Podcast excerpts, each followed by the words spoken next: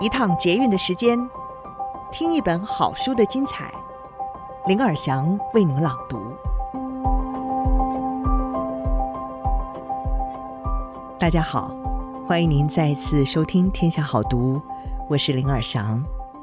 今天想跟您分享一篇不一样的文章，这是十位企业执行长和总裁分享父亲告诉他们的话，如何影响他们的人生轨迹。这篇文章是来自天下 Web Only。第一位执行长，去做你不擅长的事。微软前 CEO 比尔盖茨和父亲，现在共同担任比尔及梅琳达盖茨基金会的主席。老盖茨总是告诉儿子：“投资大量心力吧，即使你对那件事根本不在行。”比尔盖茨告诉《Fortune》杂志。父母总是鼓励他出门做不一样的运动，游泳、足球，甚至美式足球。当时我觉得根本毫无意义，但最终这些活动让我接触到不同的领导风格。更重要的是，告诉我，我不能只是躲在自己的舒适圈里做我在行的事。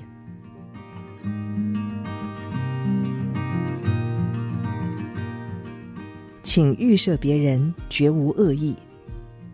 百事公司执行长卢英德说：“爸爸教导他改变解读世界的方式。他教导我，不论别人说什么，先假定他没有恶意。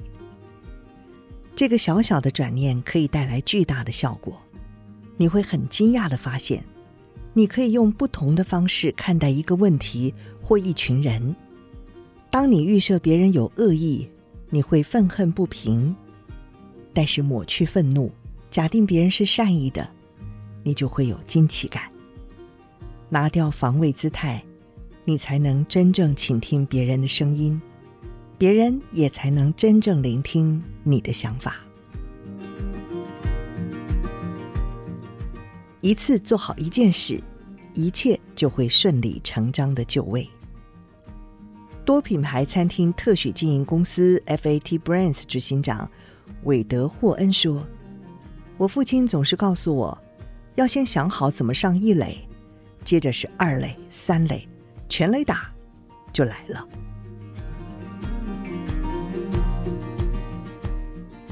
我们花时间跟谁相处，就会跟那群人一个样。Bottle Keeper 的共同创办人和企业执行长卡里娜说。我成长过程中，父亲教给我最珍贵的一课，就是近朱者赤，近墨者黑。换句话说，花最多时间跟怎么样的人相处，我们差不多就会变成那样的人。所以，你想成为百万富翁，那就去跟他们相处吧。如果你想成为关怀慷慨的人，也是一样的。借着父亲给我的建议。我真的建立了我期待的朋友圈和专业网络。你的名字是你拥有的一切，请好好的保护它。居家自动化解决方案公司 SmartThings 全球商务发展副总裁莫辛顿说：“我父亲给我的教导是，你的名字与你不可分割。透过你的名字。”人们知道你会怎么行动，你会怎么说话，以及你怎么做事。一直到中年后，我才知道个中的意义。每个人无时无刻都在建立个人品牌。当专业人士，甚至自己的小孩一想起你会形成什么印象？当一个人离开的时候，别人又怎么记住你？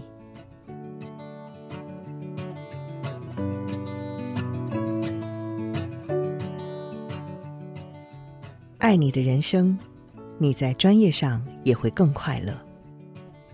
公关公司 Walker Sense Communications 零售企业零售业技术和商业主管乔登回忆：“我特别记得有一次，我因为加班缺席了我吉他课的成果发表会。我爸爸打电话问我发表会顺不顺利，我告诉他我因为加班没有去发表会。结果他告诉我。”工作虽然重要，但要把自己热爱的事摆前面一些，而不是草草略过。他甚至要求我发誓不要再犯。乔登的父亲教会他，冲刺事业的时候不要忘记拥抱生命中的美好，让自己快乐，才能走得长，走得远。选择当个良善的人。诺基亚全球解决方案资深副总裁费兹罗杰说：“我记忆中，走在前头的父亲，永远都记得帮后方的人扶着门。每当有高龄者需要大大小小的帮助，他永远都不吝伸出援手。我尝试向父亲看齐，并且发现，当我在日常生活或职场中体现父亲教给我的善意和尊重。”我总能开心、充实的度过每一天。善意攸关品格，在职业生涯中，我有幸一次又一次的加入团队，或者是在新创公司刚成立的时候一起打拼。我发现，当一家组织的主管阶层越是拥抱诚信和懂得尊重，那么这个组织越能够在市场上成功。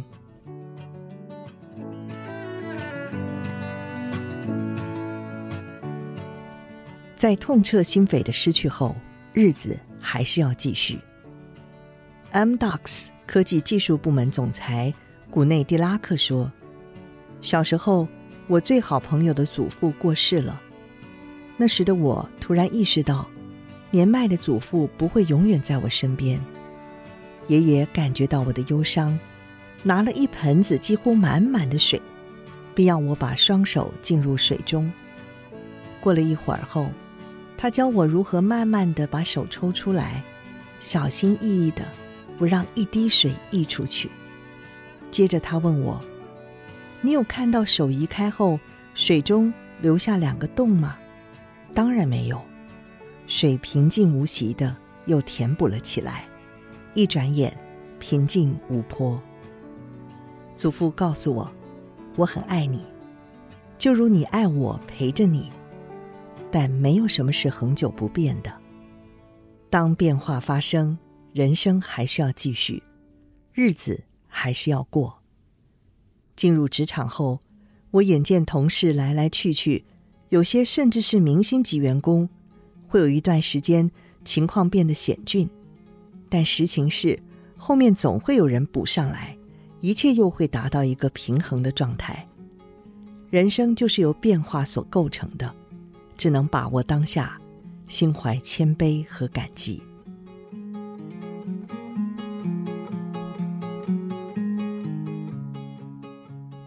用嬉戏的心情度过高压紧绷的情境。社会企业大同游戏计划的创办人塔福说：“我的爸爸是一个玩心很重的人，他工作认真，但总是挪出时间来玩乐。他善于用嬉戏玩乐的方式。”化解紧绷的情境，他告诉我，面对生活的种种挑战，玩乐是最好的疗法，因为透过玩乐，你可以把心里的阴霾扫一扫，让脑袋放空，更能够度过艰难的时光。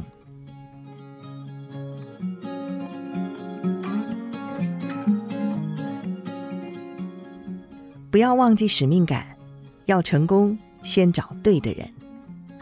The Little Gym 运动中心的总裁兼执行长宾汉说：“如果你心里总是怀抱着最终目标和使命感，才能够有策略性和意义地展开每一个对话。”曾经我感到非常沮丧，因为我觉得眼前的挑战压得我喘不过气。我父亲告诉我：“先把最终目标看清楚，才能找出成功的做事方法。”后来我发现这个建议深深影响我的私人和专业领域生活，在实践上，这个概念也让我不那么感情用事和情绪化。把最终目标和使命感搞清楚，才不会老是鬼打墙，并且让外行人颐指气使地拖垮整个团队。父亲给我的建议，让我懂得找对的人加入团队，对的人最终会让整个团队士气大振。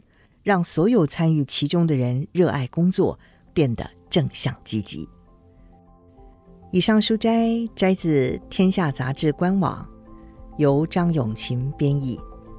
十位 CEO 分享父亲传授的人生哲学。